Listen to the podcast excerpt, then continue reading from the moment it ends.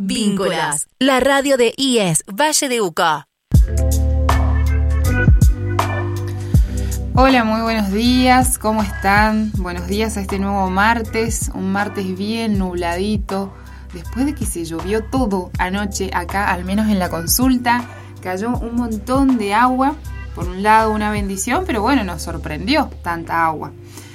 Hoy día martes estamos eh, em, en Que no quede en el aire el programa de la Asociación Despertar. Mi nombre es Alesia García y hoy día estoy muy bien acompañada eh, de Susana, María Susana Naim. Yo sé que a muchos les suena este nombre seguramente. Eh, porque es una persona que siempre ha estado muy presente en lo que tiene que ver con educación. así que hoy le invitamos a Susana para conversar y seguir con el hilo conductor que venimos tratando nosotros de la asociación, que tiene que ver con el cuidado y la protección del medio ambiente. Y para seguir con este, eh, con este tema, con este hilo y con esta conciencia que queremos transmitir, está hoy en día ella acá acompañándonos en la radio. Muy buenos días, Susana, ¿cómo estás? Hola, Alesia, buenos días para vos y para todas las personas que escuchan la FM Vínculos. Gracias por invitarme. No, por favor, gracias a vos por tu espacio, por este momento. Sabemos que estás en, trabajo constante en la escuela, así que muchas gracias por, brindarnos tu tiempo. Gracias. Eh, María Susana Naim es docente de nivel inicial, está actualmente trabajando en la escuela Ángel Furlotti y está acá con nosotros para comentarnos un poco de un proyecto, que es un proyecto súper importante, que a nosotros nos parece de un gran valor, por eso estamos acá conversando, también para trasladarles a ustedes, nuestros oyentes, esta importancia que tiene que ver con la forestación, con lo contrario que es la deforestación, la necesidad de tener plantas no solo autóctonas, sino también de tener una arboleda, una plantación, y cómo cambia nuestra vida tener cerca eh, en vegetación, tener árboles, tener plantas y cuidarlas también. Así que bueno, Susi, contanos un poco de este proyecto, cómo empieza, cómo empieza esa idea en vos en ese momento. Eh, bueno, yo soy docente en la escuela Furlotti desde el año 2005 y en ese momento eh, desde la de bodegas Chandón, que son eh, los que nos patrocinan estas capacitaciones, ofrecían a la escuela dos eh, perfeccionamientos docentes, uno que tenía que ver con el medio ambiente y otro que tenía que ver con arte.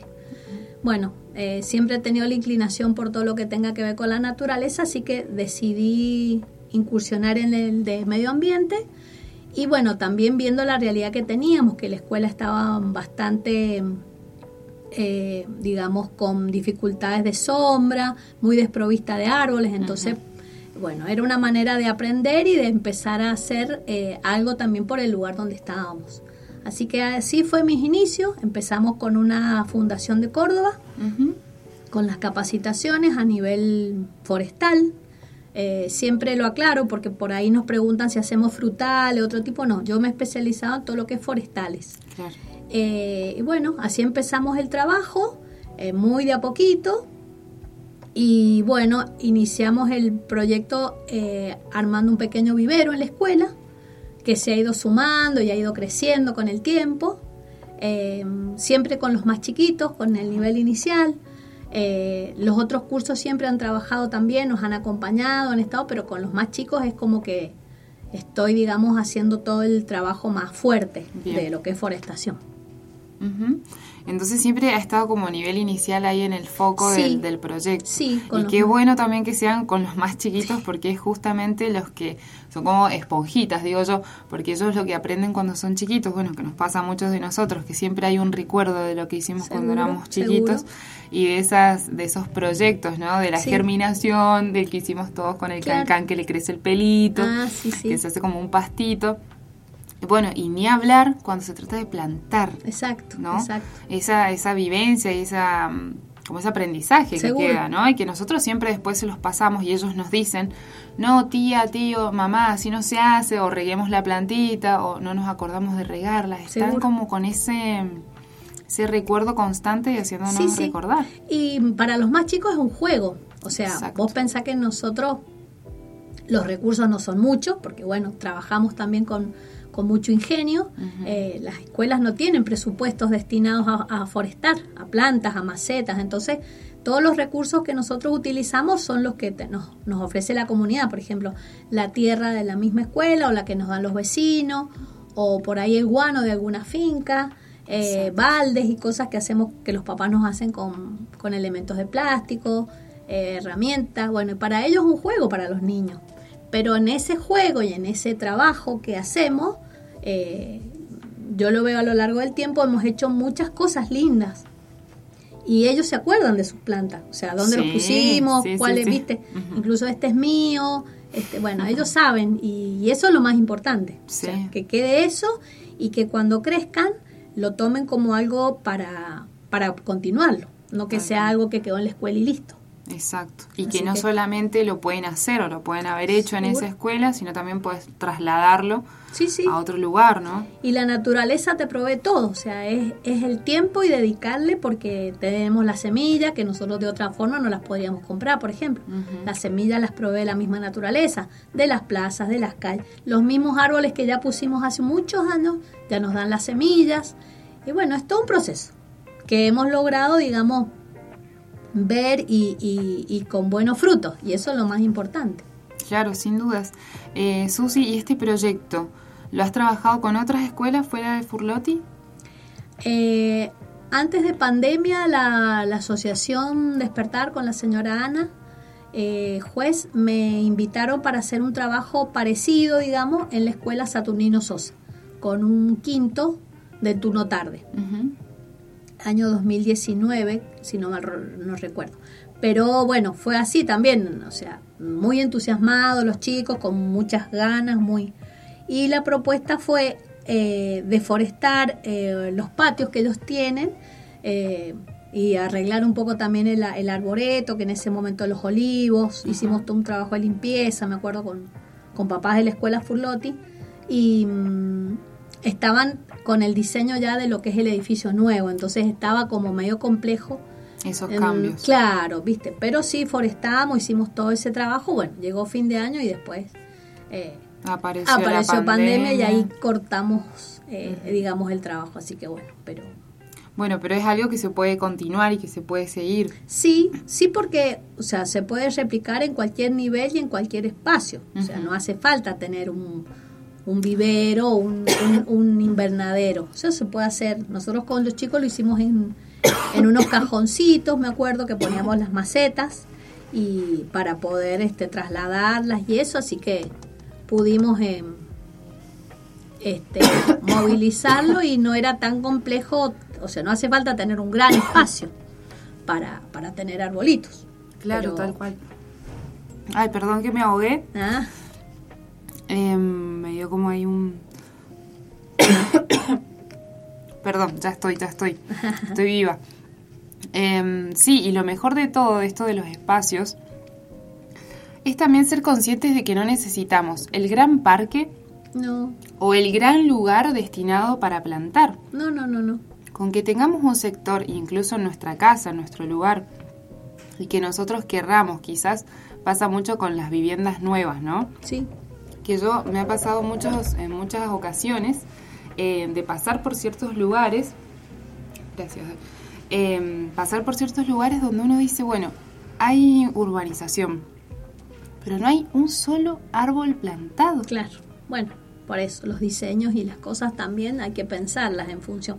Eh, qué tipo de árbol poner, quién se haría responsable, porque no solamente, que es lo que hablamos nosotros con los chicos siempre, no solamente voy, pongo el árbol y lo dejo, o sea, tiene que tener toda una continuidad, porque la naturaleza es su parte, pero al principio tenemos que ser, digamos, conscientes, el tutor, regalo, el tema de las hormigas, para que esa planta crezca como corresponde, porque si no, a veces no te sirve poner 20, 30 árboles en un lugar y después, si no hay continuidad, eso se seca.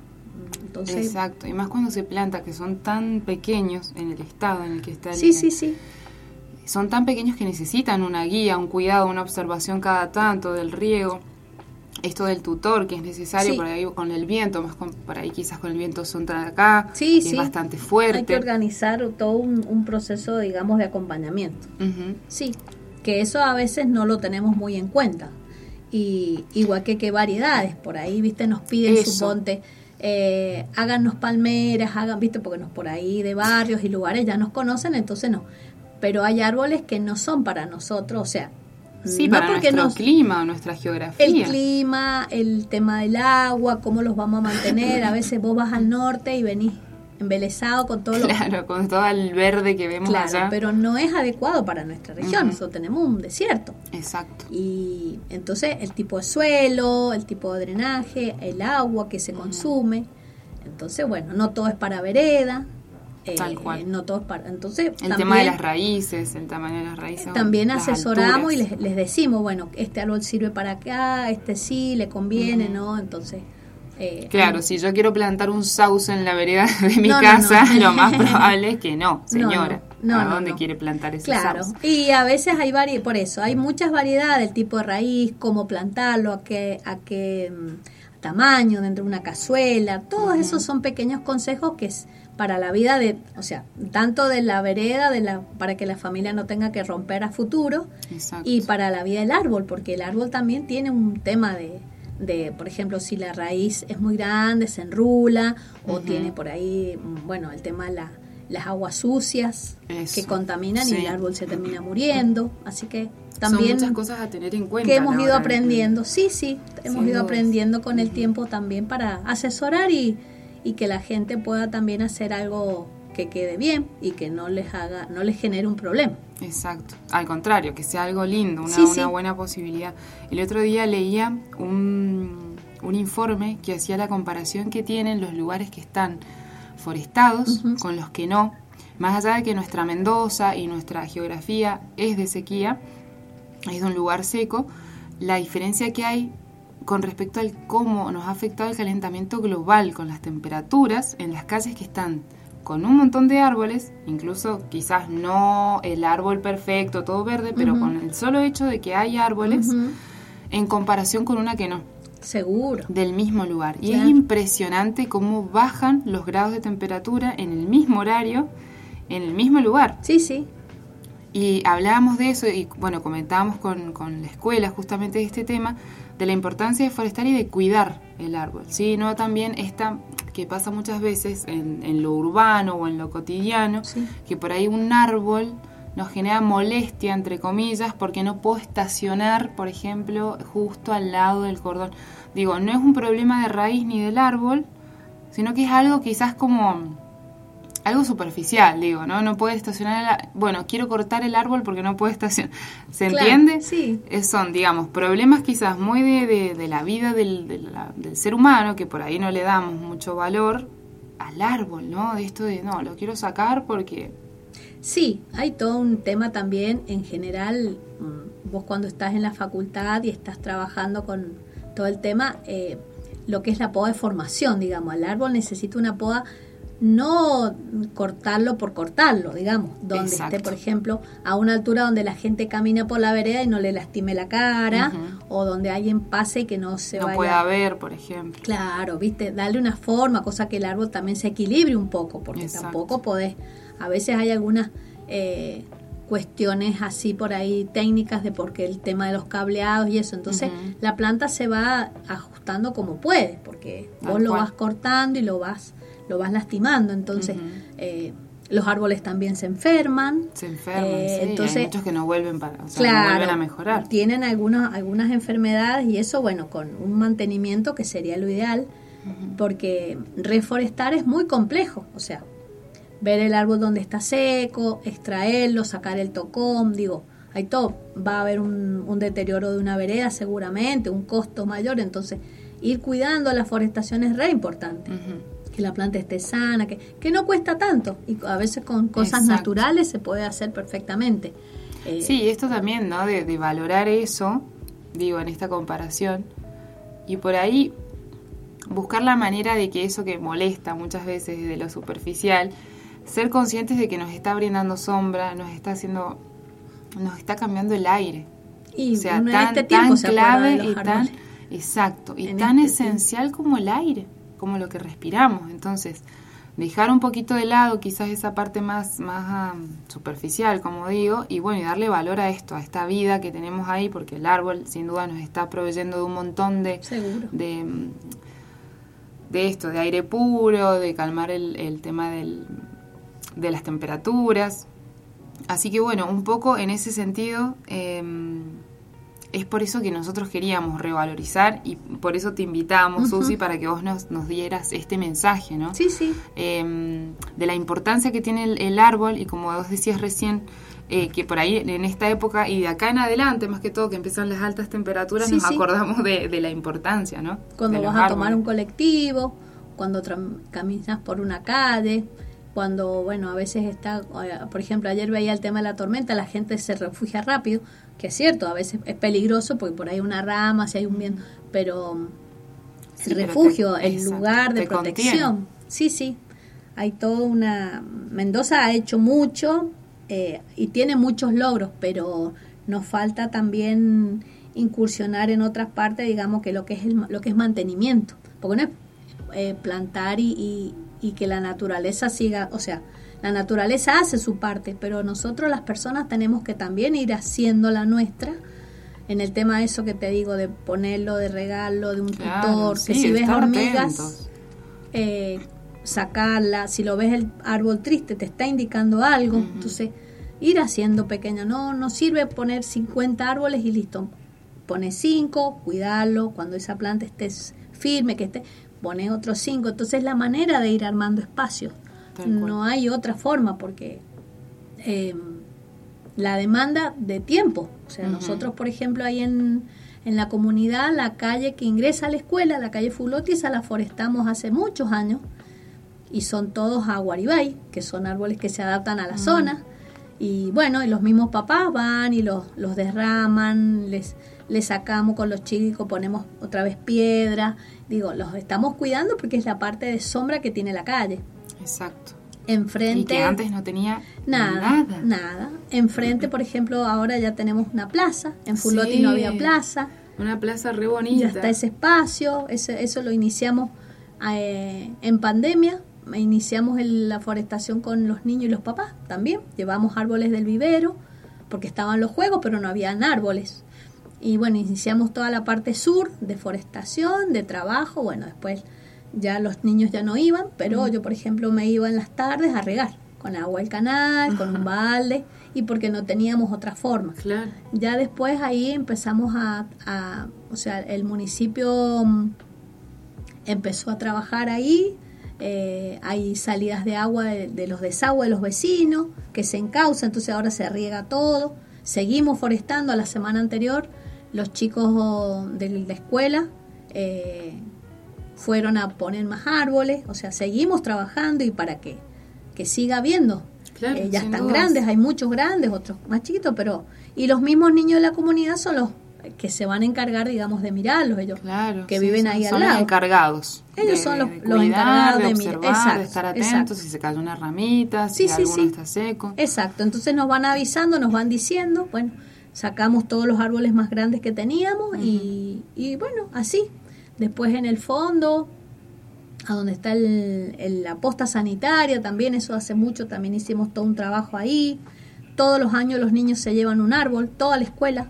Terminamos el año, por ejemplo, la, el proyecto nuestro arranca, ponele, y nosotros empezamos con una capacitación entre mayo, mayo, junio más o menos pero el trabajo fuerte es en vacaciones. Claro, o sea, ir a regar. momento. Y bueno, cuando los niños inician su ciclo lectivo, ahí cada uno se lleva un árbol. Entonces, hay árboles de muchos años, parques que ya tienen árboles muchos, muchos, de muchos años, y bueno, todos los chicos de dejar, todos se llevan un árbol. Esa es la primer consigna. Claro. Y después, bueno, reforestar lo que falta en la escuela o donde nos piden árboles, porque hemos repartido muchos, muchos árboles en todos estos años y, y, con buenos resultados, porque eso también, viste, yo ya lo tengo grande, está así, está así, y eso está buenísimo. Sin dudas, claro. Bueno, Susi, estamos, eh, recordamos a nuestra audiencia que estamos hablando con Susana Naim, docente de nivel inicial, encargada de uno de los proyectos más lindos y más valiosos, por lo menos para nosotros como la asociación, que tiene que ver con eh, forestar y reforestar. hace poco, y mm, no por nada, volví a leer, me encontré en realidad en las redes con una imagen que decía quien planta un árbol sin esperar disfrutar de su sombra, ya entendió todo. Em, así que yo creo que Susi, que increíblemente has entendido todo desde un principio. O sea, así que desde ya muchas gracias. Este, primero por estar acá con nosotros y compartir tu experiencia y sin dudas también este, alentar a todos los que nos están escuchando a ser parte de esta, esta intención, esta mm, búsqueda de, bueno, de ser más conscientes cada día de lo que tenemos y de lo que podemos hacer. Con muy poquito se pueden hacer grandes cosas.